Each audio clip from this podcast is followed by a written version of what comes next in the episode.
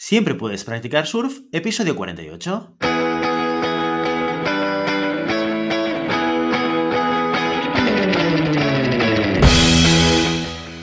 Bienvenido y bienvenida a Siempre puedes practicar surf, el podcast semanal sobre recursos humanos.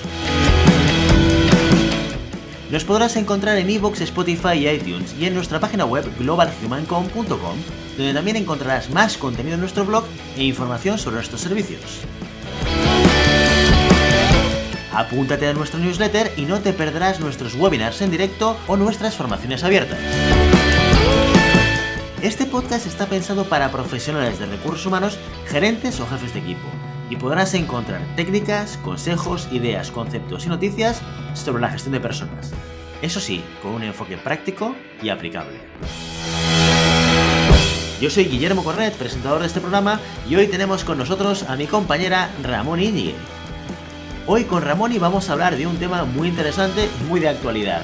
Hace muy poquito aquí en España, a raíz de todo el teletrabajo forzado que hemos tenido producto del COVID y el confinamiento, se ha empezado a regular esa relación entre empresa y trabajador sobre el trabajo a distancia. Y desde el día 22 de octubre se aprobó un nuevo Real Decreto que regula este trabajo a distancia, que ha entrado en vigor el pasado 13 de octubre. Sobre esto queremos hablar hoy con Ramoni. Muy buenos días, Ramoni. Pues hola, buenos días, Guillermo, ¿qué tal? Encantada de estar aquí para poder hablar de, un tema, como tú dices, muy diferente, que es el trabajo a distancia y una, nueva regulación que nos han traído eh, ahora mismo. Porque como tú decías, eh, esto es algo que realmente nos afecta y, afecta a todas las empresas. Entonces vamos a intentar dar unas eh, breves explicaciones muy, muy prácticas, como siempre, y, para que todo el mundo sepa en qué y cómo le afecta esa nueva regulación. Yo creo que hay un tema muy importante que tenemos que tener en cuenta antes de, empezar a hablar sobre la legislación y es cuándo nos afecta. ¿Vale? Porque, eh, claro, ah, como decimos con la pandemia, pues ahora hay mucha gente, estamos muchos trabajando desde casa. Pero esto fue de un día para otro que, venga, vámonos a casa a trabajar porque está como está el tema, mejor nos quedamos trabajando desde casa y eh, no se adoptó como una medida organizativa, como una decisión empresarial el enviar a los trabajadores a casa. Entonces, eh, esta nueva legislación lo que ha pretendido un poco es sentar las pautas. Ha habido muchas negociaciones con, eh, con la patronal, con los sindicatos y ha intentado poner pautas para que ya que ha llegado, como muchos dijimos cuando empezamos el trabajo, el teletrabajo o el trabajo a distancia, ha llegado para quedarse. Pero claro, tiene que llegarse, eh, quedarse con nosotros en condiciones. Entonces, esta ley lo que pretende es regular esas condiciones. Pero esas condiciones, cuando en una empresa se establece y se define que como medida organizativa el teletrabajo o el trabajo a distancia pasa a formar parte de la empresa, de su organización, de su modelo de trabajo.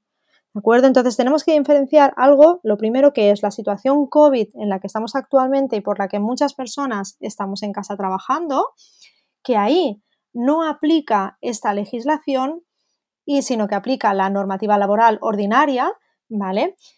Aunque sí que hay que tener en cuenta que hay que una serie de salvedades que sí que aplicarían y que luego comentaremos. Y por otro lado, ¿Qué pasa si eh, nosotros lo hemos definido, lo hemos establecido como medida organizativa o incluso ya lo teníamos antes de esta situación COVID o pretendemos que después de esta situación esto se quede? Pues cómo se debe quedar. Es un poco lo que vamos a intentar comentar ahora. Perfecto, por tanto tendríamos dos casos principales, uno que tiene que ver con compañías que por razones contextuales del COVID tienen a la gente teletrabajando, que a estas no aplicaría, y luego está el resto, que es o bien aquellas que ya hacían teletrabajo o bien aquellas que después de estas circunstancias quieren seguir con el teletrabajo. Tú planteas una pregunta al principio que me parece muy interesante intentar eh, empezar a resolver, ¿no? Y es el cuándo esto nos afecta. Sabemos que esta ley eh, entró en vigor el pasado 13 de octubre, pero hasta qué momento o hasta qué punto yo como empresario tengo el tiempo para poder ponerme al día con esta ley.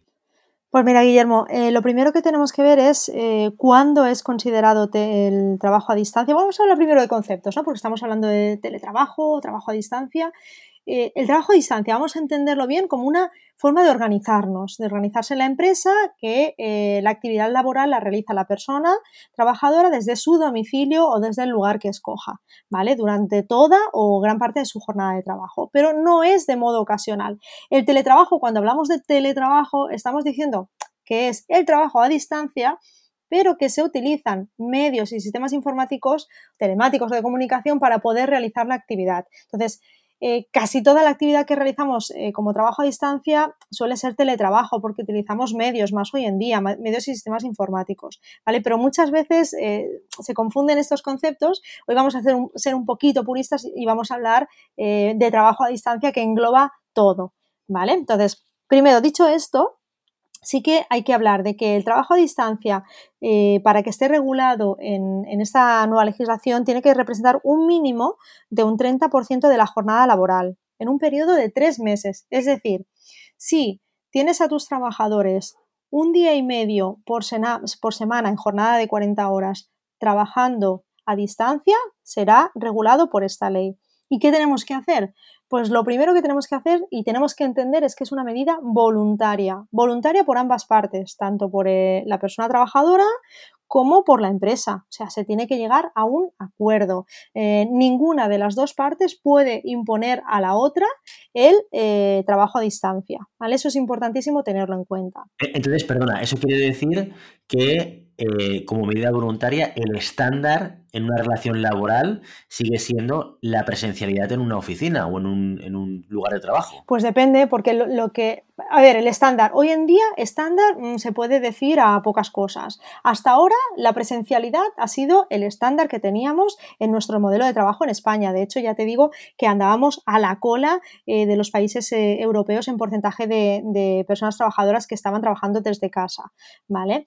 Pero si bien es cierto que eh, el, presencialismo era eh, nuestro modelo habitual de trabajo, eh, también es cierto que ahora las cosas han cambiado también por la situación en la que estamos y que no sabemos qué pasará mañana, pero que posiblemente ese porcentaje se incremente. ¿Por qué? Pues porque se ha demostrado que desde casa podemos trabajar, las empresas se han tenido que preparar sí o sí para que eso suceda, ¿vale? Pero no significa que vaya a suplantar al trabajo presencial. O sea, ¿en qué porcentaje nos moveremos? No lo sé.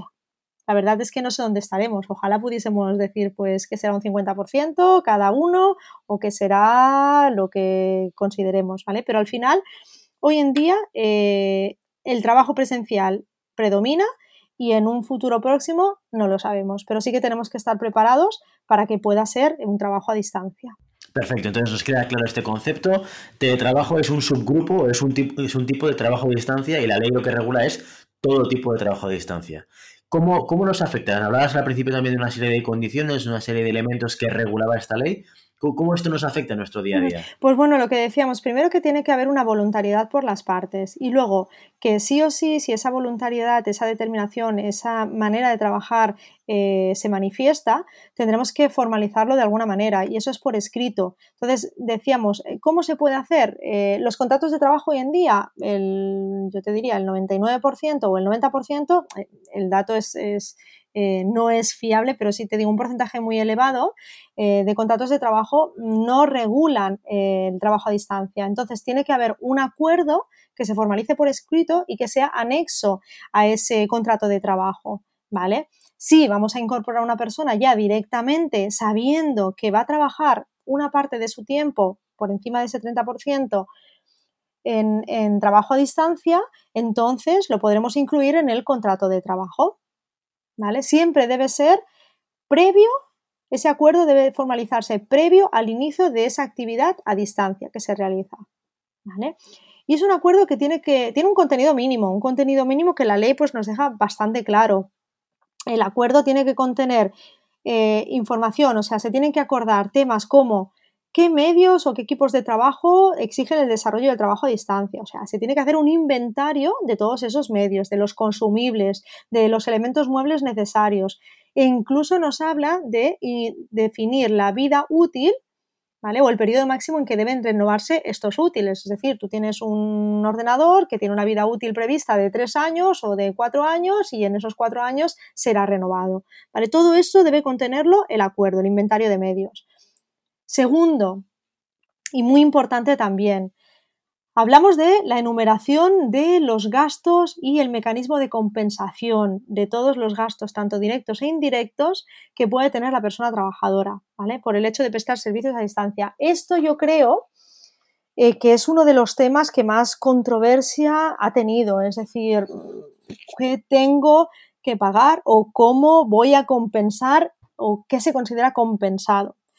Pues al final eh, tenemos que entrar en, un sentido común, un sentido común que dice que la persona que trabaje desde su casa evidentemente no puede incurrir en gastos eh, que se correspondan al desempeño de la actividad laboral, ¿vale? Igual que una persona que trabaja 100% a la oficina no tiene que eh, tener una serie de gastos, la persona que trabaja desde su casa tampoco.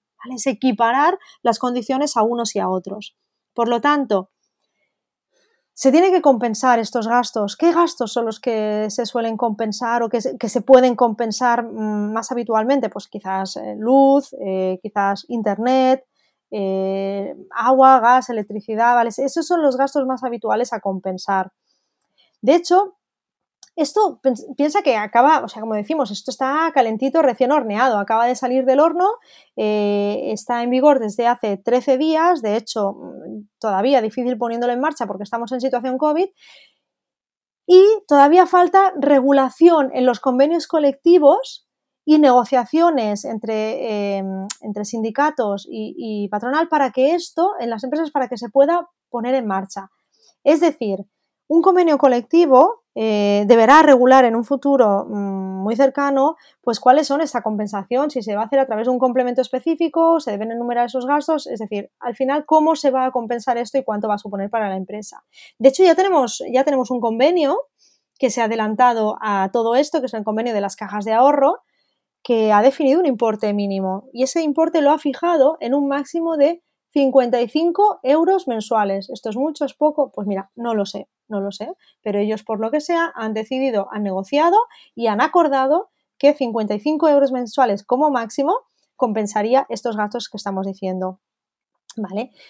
Ojo que esto lo establecen para eh, eh, proporcionalmente a la jornada en, trabajo a distancia que se realice. Esto es, si es un 100% de la jornada, eh, se compensará con esos 55 euros, pero si es un 50% de la jornada, se compensará con 27,50 euros mensuales. ¿vale? O sea que de ahí hacia abajo, en función del porcentaje de jornada a distancia que se realice, se compensará más o menos ya digo, no, entramos, entrar a valorar esto es muy complicado.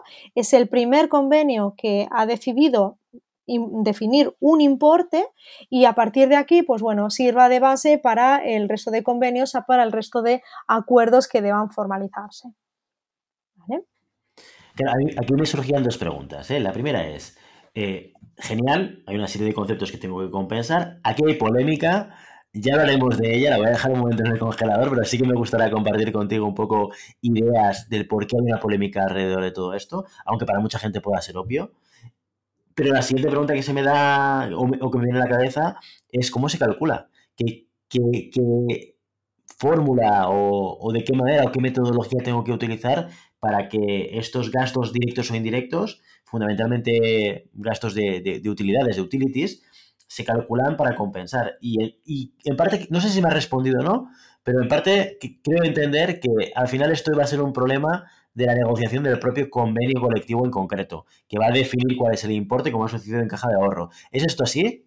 Mira, yo te digo, fórmula concreta, no existe una fórmula todavía, porque ya te digo, eh, las cajas de ahorros en su convenio han decidido que son 55 euros, no, la fórmula detrás por la cual han llegado a que esta cantidad es justa, correcta y adecuada, no te lo sabría decir. Seguramente ha sido fruto de negociaciones. ¿De acuerdo? Entonces, lo que digo es que los convenios acabarán regulándolo, acabarán regulándolo, porque de hecho la legislación lo que te dice es, te remite a los convenios, que los convenios todavía no han empezado a regular esto, pero evidentemente esto es trabajo que se realizará a lo largo de el tiempo, conforme haya que ir renovando eh, o negociando nuevos convenios. ¿Vale? Entonces, eh, en defecto, esto no te exime, es decir, que tu convenio colectivo o el cual te aplica no esté regulado ninguna compensación, no te exime de tener que pagar una compensación al trabajador, ¿vale? Con lo cual, si no hay convenio, sí o sí, tú vas a tener que llegar a un acuerdo. Si hay representación de los trabajadores, con la representación de los trabajadores. Que no hay un acuerdo individual, ¿vale? Pero siempre, sí o sí, tendrá que haber un acuerdo que recoja cuál es esta compensación, qué se va a pagar en concepto de compensación de gastos. Perfecto. Y la, segunda pregunta que tengo que me viene a la mente es, oye, ¿por qué crees que las cajas de ahorro se han dado tanta prisa para firmar un convenio o negociar un convenio que incluya estas cláusulas. ¿Tienes alguna idea? Pues mira, la verdad es que no te podría decir, es todo especular y el por qué han decidido que, puede ser interesante este momento. Pues primero seguramente, bueno, porque las cajas de ahorro en su mayoría tienen a a los trabajadores de servicios centrales trabajando desde casa. Eh, y antes de generar ningún tipo de polémica de qué me toca, de qué no me toca y de cuánto y de qué no, pues han decidido cerrar en este momento un importe. ¿Vale? También porque estaban en negociaciones del convenio, con lo cual no sabría decirte cuál es el motivo exacto que les ha llevado a esto, pero seguramente eh, el momento y, la oportunidad pues ha sido este. ¿Vale? Seguro que ya tenían implementado el teletrabajo, eh, por lo que yo sé, en servicios centrales sí que estaban implementado en la mayoría de ellas eh, el teletrabajo. No sé si llegaba a este 30%, en algunas sí, quizás, y en otras no, pero seguro que ahora pues han dicho, oye, pues vamos a adelantarnos y fijar nosotros un importe y así tenemos el control de los gastos que vamos a tener en un futuro, que podemos tener en un futuro. Genial, entonces ahí ya vemos que este nuevo acuerdo de contenidos mínimos que comentabas al principio debe incluir los medios necesarios, ese listado de medios para hacer el trabajo a distancia, los gastos directos e indirectos. ¿Qué otros elementos vamos a encontrar o debemos introducir en este acuerdo? Pues mira, en este acuerdo también es importante que incorporemos información sobre el horario de la persona trabajadora, ¿vale? Y las reglas de disponibilidad, porque eh, eh, es importante que, se, que nos quede claro aquí que hace muchísimo hincapié en los derechos que tienen los trabajadores y a nivel de prevención, que es lo que, eh, lo que va a ser necesario. Es decir, tenemos que garantizar que las personas eh, pueden desconectar. el derecho a la desconexión digital aquí quizás es más importante incluso ¿vale? Porque estás en casa y a veces una de las cosas que nos hemos encontrado y, nos estamos encontrando durante, durante esta situación que es eh, más caótica quizás, es que la desconexión digital es compleja estando en casa, ¿no? Pues precisamente eh, el derecho a la desconexión digital es uno de los que se regulan, por lo tanto tiene que quedar claro en qué momentos del día la persona eh, está disponible para realizar la actividad laboral y en qué momento del día es su tiempo personal de trabajo y no está, es, perdona, su tiempo personal eh, de su vida y no está disponible para el trabajo. ¿De acuerdo? Entonces el horario de trabajo es importante. Después también eh, tiene que quedar claro el porcentaje pues, que va a corresponder a la jornada de trabajo presencial y a la que corresponde a distancia. Eso se tiene que especificar. ¿Es un 30, es un 40, un 50% o un 100%? Por otro lado, la persona tiene que estar adscrita, adscrita a un centro de trabajo siempre eh, al cual, eh, en el cual desarrollará, en el caso que sea eh, que haya trabajo presencial, dónde lo va a desarrollar, ¿vale? ¿Qué más? También se ha de especificar dónde se va a desarrollar ese trabajo a distancia. O sea, no solo vale decir el trabajo será a distancia. No, no, el trabajo va a ser a distancia en tu domicilio. Muy bien, pues ¿cuál es la dirección de tu domicilio? O sea que eso es importante especificarlo también en el acuerdo. Así como también, eh, y también haciendo, eh, volviendo a los derechos de, las personas trabajadoras y a, la protección que se realiza de ellos, el plazo de preaviso para que esto sea reversible. Es decir, que tiene la posibilidad en algún momento de solicitar la reincorporación 100% presencial. Imagínate el caso de una persona pues que, bueno, que con la empresa llegan al acuerdo que va a hacer un 50% de su tiempo en, trabajo a distancia. Pasa un año, dos años, pasa tres años, pasan cinco y eh, esa persona pues solicita reincorporarse de nuevo a 100% presencial, pues por lo que sea, su situación ha cambiado, está cansado de trabajar desde casa y pide a la empresa poder volver. Entonces esa persona tiene derecho a poder solicitar la reversibilidad.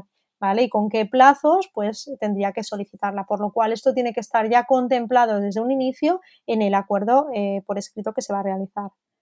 Y adicionalmente a lo que habíamos comentado, Guillermo, también eh, en el acuerdo deben incluirse eh, cuáles serán los medios de control empresarial de la actividad, ¿vale? Porque eso es algo que también se está regulando y es importante que quede claro que eh, no se pueden instalar aplicaciones de la empresa en los dispositivos personales. ¿Por qué? Porque la persona tiene derecho a la intimidad y a la protección de datos, ¿vale? No obstante, la empresa también tiene que garantizar la confidencialidad de por parte del trabajador y todo eso forma parte de los medios de control empresarial de la actividad que se realiza.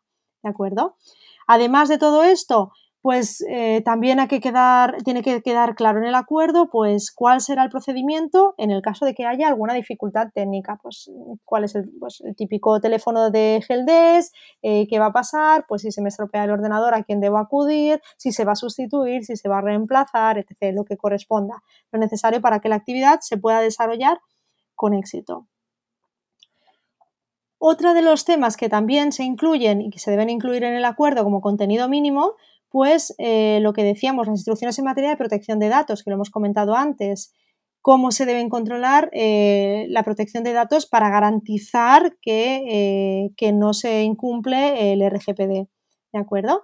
Por otro lado, instrucciones también sobre seguridad de la información, todo eso tiene que quedar muy claro, pero eso es lo mismo que cuando incorporamos una persona al final en la empresa, en, muchos lugares, muchas empresas ya en el contrato de trabajo hay cláusulas anexas que hablan sobre la protección de datos o sobre la seguridad de la información, la importancia que tiene de que eh, esta actividad o la actividad se realice con garantías y que no excedan eh,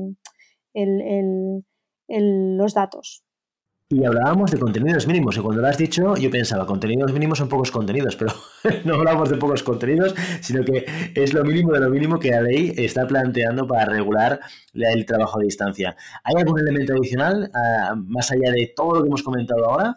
Pues únicamente yo sí acaso lo que lo único que sí que diría también es que a nivel de prevención de riesgos es importante tener en cuenta que el trabajo a distancia se debe realizar con las mismas garantías de seguridad eh, con que se realiza el trabajo presencial. Es decir, que la evaluación de riesgos y la planificación de la actividad preventiva tiene que tener en cuenta los riesgos específicos de esta modalidad de trabajo. Sobre todo prestando eh, atención a factores que más relacionados con psicosociales, ergonómicos y organizativos, como pueden ser, pues eso, la distribución de la jornada que ya lo hemos comentado, los tiempos de disponibilidad, la garantía de los descansos y de la desconexión digital. Entonces, otra cosa importante, importante aquí es que la evaluación de riesgos debe realizarse, como hemos dicho, única y exclusivamente de la zona habilitada para el trabajo. Porque claro, estamos en casa, ¿qué tengo que eh, evaluar? ¿Toda mi casa? Pues no, no tienes que evaluar toda tu casa, simplemente se tiene que evaluar eh, la zona en la que estás trabajando, sin que te extiendas al resto de zonas que hay en la vivienda. Y que también tengamos claro que los accidentes o los incidentes de trabajo se pueden dar en casa, lo mismo que en la oficina o en el puesto de trabajo presencial, que se siempre mientras dure la jornada laboral sea cual sea el lugar de prestación de servicios. Perfecto. Y ahora ya te puedo plantear la pregunta del cuándo. ¿Cuándo tenemos que ponernos al día con todo esto? ¿Cuándo tenemos que empezar a regular el teletrabajo? El teletrabajo? ¿Cuándo tenemos que empezar a regular el trabajo a distancia con nuestros equipos? Pues mira, tenemos desde que la ley ha entrado en vigor o desde que la ley es de aplicación a la actividad en concreto, como hemos dicho, durante la situación COVID y, si no es una modalidad de trabajo, sino que está sobrevenida por la situación actual en la que estamos, desde ese momento serán tres meses tenemos para formalizar los acuerdos. Tres meses. Muy bien, y no te vas a marchar de aquí sin que te pregunte tu opinión o tu explicación de la polémica de toda esta nueva legislación. Bueno, pues aquí, como tú dices, la polémica está servida. Y, una de las cosas que comentaba al principio, que había dos puntos con los cuales eh, sobre, sobre esta nueva regulación habían generado mayor polémica, y eran sobre todo los que estaban relacionados con el inventario de medios y con los gastos, ¿vale? El resto, mm, no te diría quizás que pongan simplemente palos a la rueda, simplemente eh, te dirían, pues bueno, que nos ponen una guía que nos ayudan a definir pues cómo lo vamos a hacer y, tal.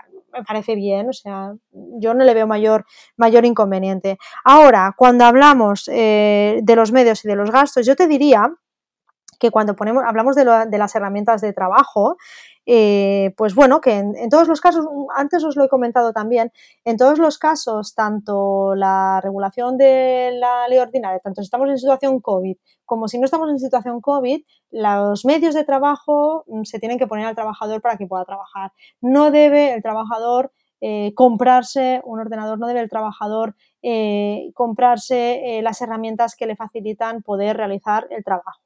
¿Vale? Entonces, eso quizás, pues podemos estar más o menos de acuerdo, ¿vale? Lo que genera quizás mayor polémica es el tema de los gastos. El tema de compensar unos gastos, porque como tú bien dices, depende de para qué empresa, esto puede ser una traba importante.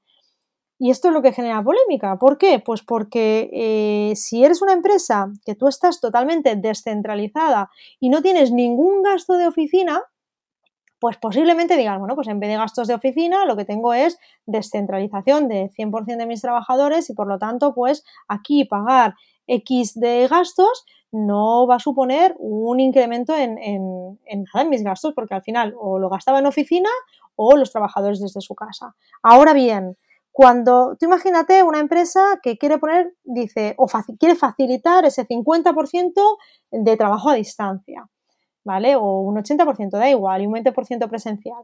Pues bueno, ahí sí o sí tienes que mantener eh, las oficinas, tienes que mantener los mismos gastos de alquiler que tenías. Y es la situación en la que nos hemos visto quizás ahora muchísimas empresas o que se han visto muchísimas empresas que tienen sus oficinas actuales, que tienen capacidad para mm, X personas, para 100 personas, las tienen que mantener, tienen esos gastos y claro, si además tienen que incrementar los gastos pagando a los trabajadores para trabajar desde su casa, es que muchas dirán, pues sabes qué, que todos a trabajar desde la oficina entonces ahí es cuando se genera mucha polémica y se ponen palos a las ruedas.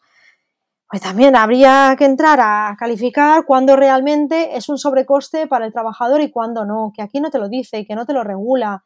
Eh, cuando el trabajador se tiene que desplazar a un puesto de trabajo, una oficina que está en X lugar, el tiempo de desplazamiento y los gastos de desplazamiento pues son un coste para el trabajador. Entonces, cuando se queda en casa, aparte de ese tiempo, ese coste desaparece. Pero claro, esto hay muchos puntos de, vista y hay muchas maneras de, leer esto. Entonces, habrá quien piense de una manera y habrá quien piense de otra. Y esto, evidentemente, trae cola y trae muchísima, muchísima polémica. Así que mi opinión no os la puedo dar. Pero que por dónde viene la polémica, pues posiblemente por ahí. Muy bien, Ramón, y muchísimas gracias. Y ya sabes. No puedes detener las olas, pero siempre puedes practicar surf. Y hasta aquí nuestro episodio de hoy. Como siempre, queremos invitaros a que os pongáis en contacto con nosotros, nos deis vuestra opinión y nos sugeráis algún tema o si tenéis alguna pregunta concreta. Lo podéis hacer a través de la página de contacto en globalhumancon.com barra contáctanos o en las redes sociales. Estamos en Facebook, en Instagram, en Twitter y en LinkedIn. Y si el contenido de este podcast te gusta, no te olvides suscribirte, darnos 5 estrellas en iTunes y me gusta tanto en iVoox como en Spotify. Igualmente recuerda que puedes encontrar más contenidos, noticias y recursos en nuestra web corporativa globalhumancon.com. Muchas gracias por todo, por tu tiempo, por tu atención y por tu interés en estos temas sobre gestión de personas. Nos escuchamos la semana que viene. Hasta entonces, ¡feliz, semana!